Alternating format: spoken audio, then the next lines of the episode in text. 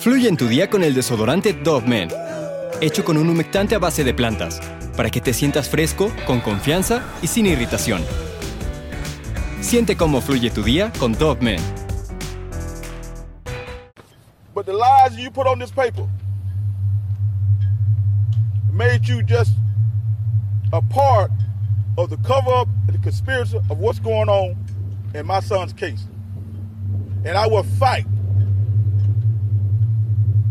long as I have to to uncover what exactly happened to Kendrick Johnson. Un grupo de jóvenes había entrado al antiguo gimnasio, estaba totalmente abandonado excepto por las colchonetas, balones ponchados y alguno que otro banco que fue desechado meses atrás. Varios alumnos se habían rehusado a pagar por los lockers que la universidad había puesto, por lo que decidieron comenzar a ir al lugar abandonado y esconder sus pertenencias. Era un hecho entre voces y las personas que sabían de esto tenían que guardar el secreto para que las autoridades del colegio no les quitaran este lugar. De pronto, un adolescente que observaba por los alrededores del gimnasio viejo se dio cuenta de que una calceta sobresalía de una de las colchonetas, así que decidió acercarse para tomarla y guardarla en un lugar que no fuera tan visible, y al momento de jalar la prenda, un pie quedó al descubierto. Hoy te vengo a contar el misterioso caso de Kendrick Johnson, un joven de apenas 17 años quien fue encontrado sin vida dentro de una colchoneta enrollada. Las primeras investigaciones arrojan que cayó por accidente dentro del objeto y que perdió la vida por asfixia, pero sus padres al pasar los días comenzaron a dudar de la palabra de los policías asociados a la escuela y decidieron indagar por su propia cuenta contratando especialistas que se encargaran de realizar una autopsia. Este nuevo análisis dio como resultado que el cuerpo de Kendrick estaba sin órganos, tenía papel periódico en su garganta y había varios golpes en su cara, pero pues, quédate a ver este video porque hay mucho más datos. Kendrick Johnson era un joven originario de Valdosta, Georgia, en Estados Unidos. Nació el 10 de octubre del año del 95 en una familia de clase media. La verdad es que siempre fue un chico muy serio, pero dedicado a sus estudios. Sus compañeros lo describen como una persona muy amigable y amable. Había algunos estudiantes que lo molestaban por ser afroamericano, pero gracias a la educación que recibió, el acoso nunca llegó a importarle o a desanimarlo. Sus padres Kenneth y Jackie Johnson siempre quisieron darle lo mejor, le enseñaron buenos valores y a nunca rendirse. Como hijo único, toda la intención de sus padres estaba en él. Lo apoyaron en cada una de sus decisiones, pues sabían que Kendrick era una gran bendición para la familia. Al entrar a la preparatoria, el joven se dio cuenta de que lo que verdaderamente le apasionaban eran los deportes. Le gustaba mucho ir a los partidos de fútbol y cuando tuvo la oportunidad se metió al equipo de básquetbol. Ahí conoció a varios amigos con quienes pasaba la mayoría de las tardes. Entrenaba muy duro y había días donde se iba desde temprano solo para seguir ejercitándose.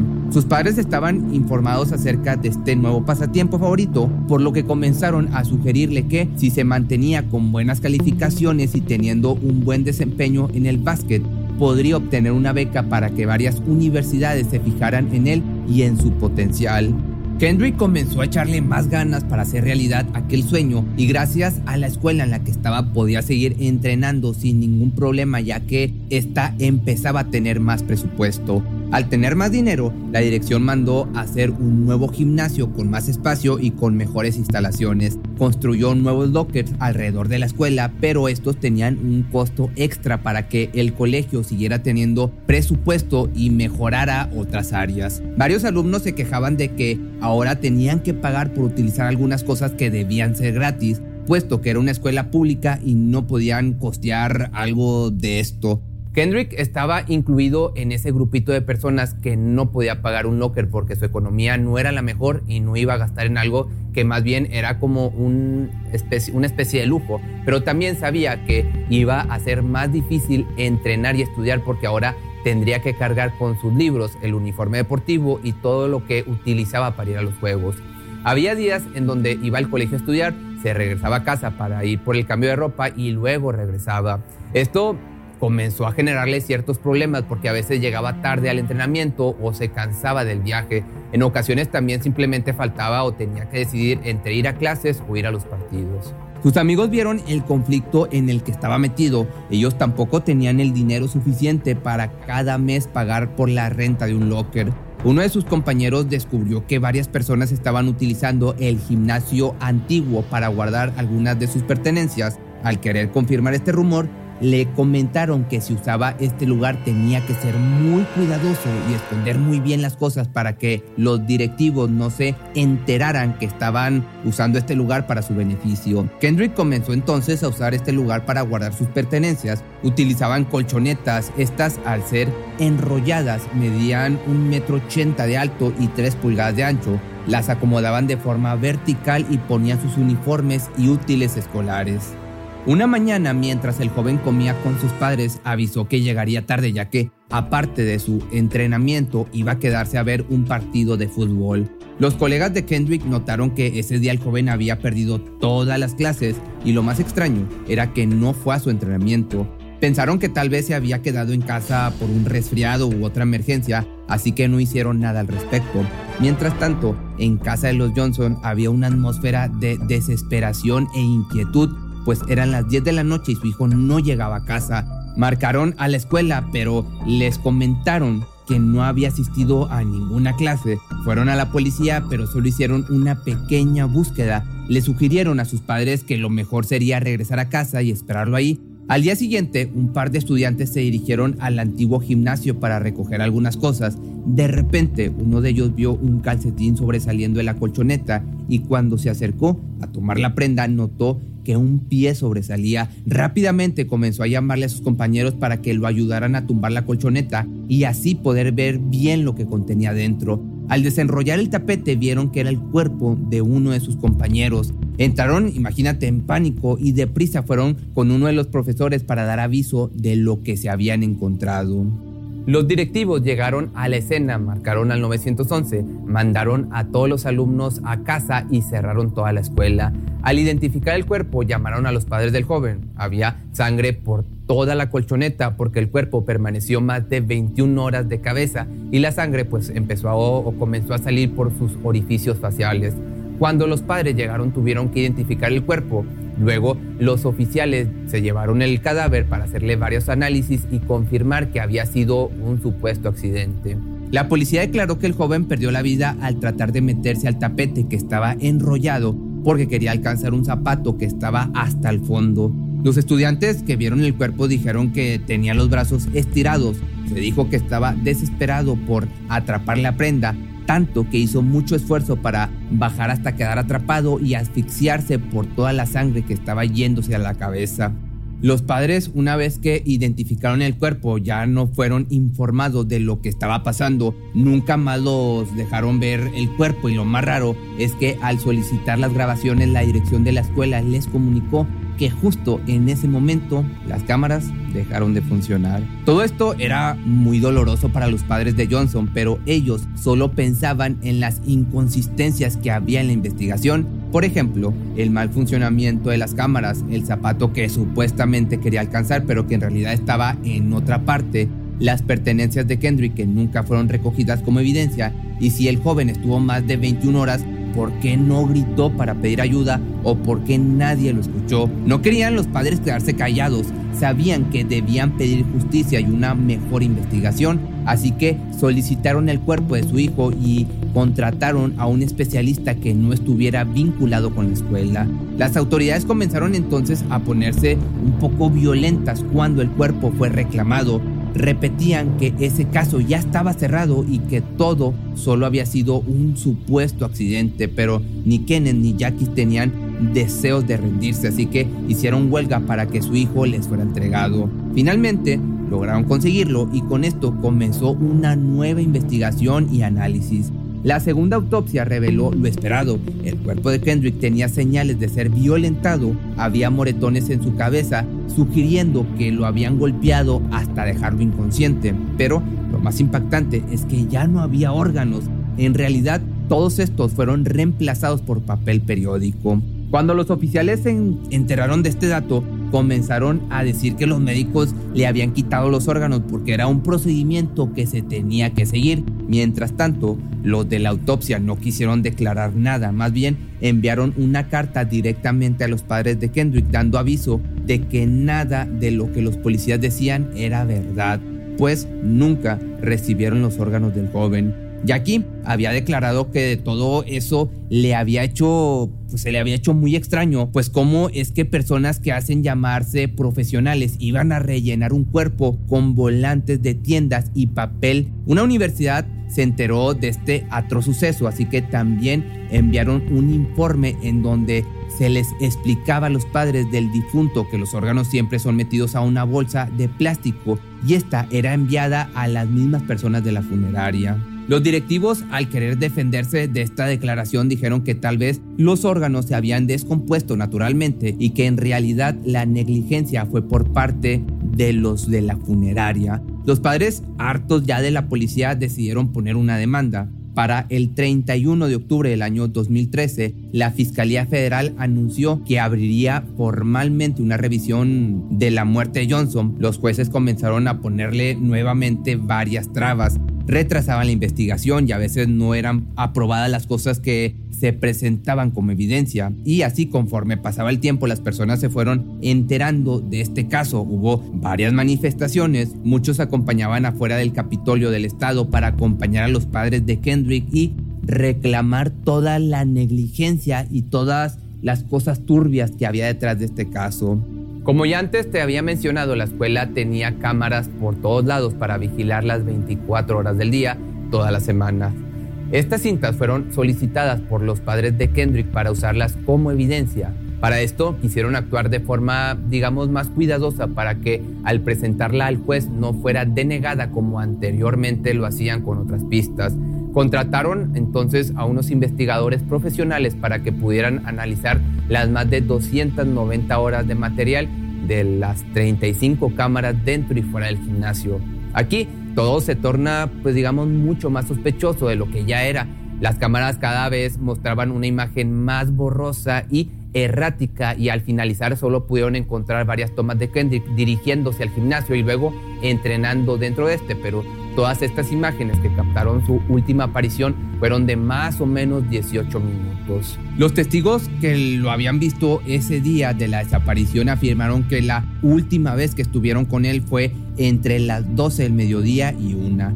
Kendrick les había avisado a sus amigos que iba a entrar al gimnasio viejo por sus cosas, pero nunca se le vio salir. Faltó más de media hora en video de vigilancia. Según los directivos, comentaron que las cámaras eran antiguas y que había veces en donde dejaban de funcionar y luego solas volvían a activarse. Esta declaración solo hizo que los padres dudaran mucho más de la escuela, que su hijo siempre llegaba a casa a contarles todo lo que sucedía en su colegio y ellos fueron informados que la escuela estaba siendo totalmente renovada y ahora tendrían más presupuesto para remodelar casi todo el edificio. Entonces lo que ellos se preguntaban era por qué teniendo tanto dinero e invirtiendo en varias cosas de la escuela no pudieron comprar cámaras nuevas. Se sabe que tener vigilancia en una escuela pues es igual de importante que tener extintores o salidas de emergencia y aún así para la directora fue más importante poner lockers que poner cámaras nuevas para la seguridad de los alumnos. Ya un año después, varios testigos, compañeros y hasta medios de comunicación se dieron a la tarea de ayudar a los padres de Kendrick para que les hicieran justicia. Y gracias a todo el apoyo ellos tuvieron la valentía para presentar una demanda por homicidio culposo en contra de los funcionarios de Lowndes High School de la escuela también para este mismo año, unos amigos cercanos al difunto salieron a declarar que Kendrick era acosado por dos hermanos quienes eran abiertamente racistas. Como lo dije al principio de este video, el joven en ocasiones sufría de bullying por su tono de piel o por ser afroamericano. Esto no llegó a afectar tanto porque sus padres siempre le enseñaron a estar orgulloso de lo que era, pero un día Colmaron ya su paciencia y el joven decidió enfrentarlos a golpes. Era la primera vez que peleaba, nunca se había metido en problemas, pero esa vez ya harto de los maltratos decidió ponerle fin y ahuyentarlos con violencia. Estos fueron los principales sospechosos ya que el joven pudo defenderse muy bien de las dos personas. Estas se quedaron pues digamos, con el rencor de haber perdido y tal vez un año después de esta decisión se atrevieron a organizarse para quitarle la vida a este joven, pero pues esto no es a ciencia cierta, no se sabe si es cierta. Todo esto fue declarado por personas muy cercanas en una entrevista de una revista muy importante de los Estados Unidos. Las personas que testificaron dieron un seudónimo de las personas sospechosas porque no querían meterse en problemas, pero al momento de describirlos varios alumnos relacionaron las características con Brian y Brandon Bell. Gracias a este testimonio los padres pudieron orientarse más y tener más pistas también para declarar que su hijo no murió por un accidente, sino por todo lo contrario, un asesinato intencionado. Y para el año del 2015 los Johnson presentaron una demanda de 100 millones en contra de 38 personas que estuvieron involucradas en el caso, incluyendo a las personas que trataron de cubrir el asesinato borrando pistas a los agentes del orden público locales, estatales y federales por no hacer una investigación más profunda y querer manchar el nombre de la familia diciendo que solo fue una supuesta muerte accidental y también hubo demanda hacia tres compañeros que son presuntos culpables. El juez, por su parte, dictaminó que la familia no tenía pruebas contundentes y le sugirió que mejor retiraran la demanda. Por desgracia, las más de 38 personas demandadas hicieron una contrademanda hacia la familia Johnson por más de 850 mil pesos en honorarios de abogados y más de un millón de dólares en cargos de difamación. Los padres de Kendrick tuvieron que, pues a pesar de todo esto que estaban viviendo, vender pertenencias suyas de valor para poder pagar esta demanda. Esto significaría que ellos dejarían de luchar aunque el Departamento de Justicia declaró caso cerrado ya que afirmaban que no había pruebas suficientes para decir que fue un homicidio, Aún y con todo esto, como te digo, la familia Johnson no pararía de buscar a los culpables, así que en el año 2018 volvieron a exhumar el cuerpo de Kendrick y por tercera vez se realizó una autopsia. Esta solo confirmó los hallazgos de la segunda autopsia, arrojando como resultado que la causa de muerte del joven fue por traumatismo contundente no accidental en el cuello derecho. Para la desgracia de la familia, el juez volvió a ignorarlos y tomarlos en serio.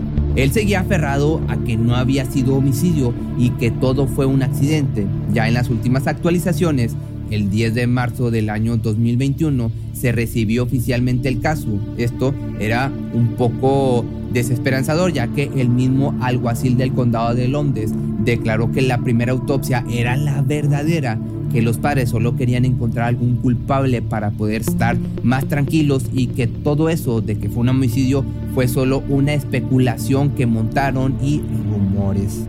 El caso aún sigue abierto, sigue siendo recordado como una de las mayores injusticias que el país de Estados Unidos ha tenido. En las marchas en donde se le hicieron homenajes a George Floyd, el nombre de Kendrick también estaba escrito en todos los carteles y paredes con la leyenda de Black Lives Matter.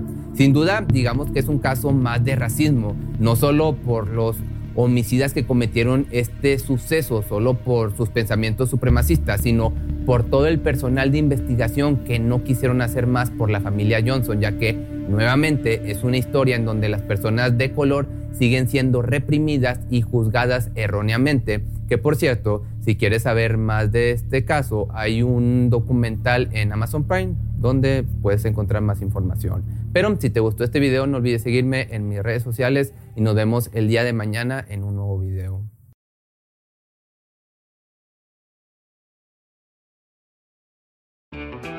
Fluye en tu día con el desodorante Dove Men, hecho con un humectante a base de plantas, para que te sientas fresco, con confianza y sin irritación. Siente cómo fluye tu día con Dove Men. Cuando el tráfico te sube la presión, nada mejor que una buena canción. Cuando las noticias ocupen tu atención, enfócate en lo que te alegra el corazón. Y cuando te sientas mal, un buen médico te ayuda a sanar. Sabemos que mantener tu salud es tu prioridad, también es la nuestra en Kaiser Permanente, donde trabajamos juntos para cuidar de todo lo que tú eres. Kaiser Permanente, para todo lo que tú eres. Kaiser Foundation Health Plan of the Mid-Atlantic Stay Inc., 2101 East Jefferson Street, Rockville, Maryland 20852.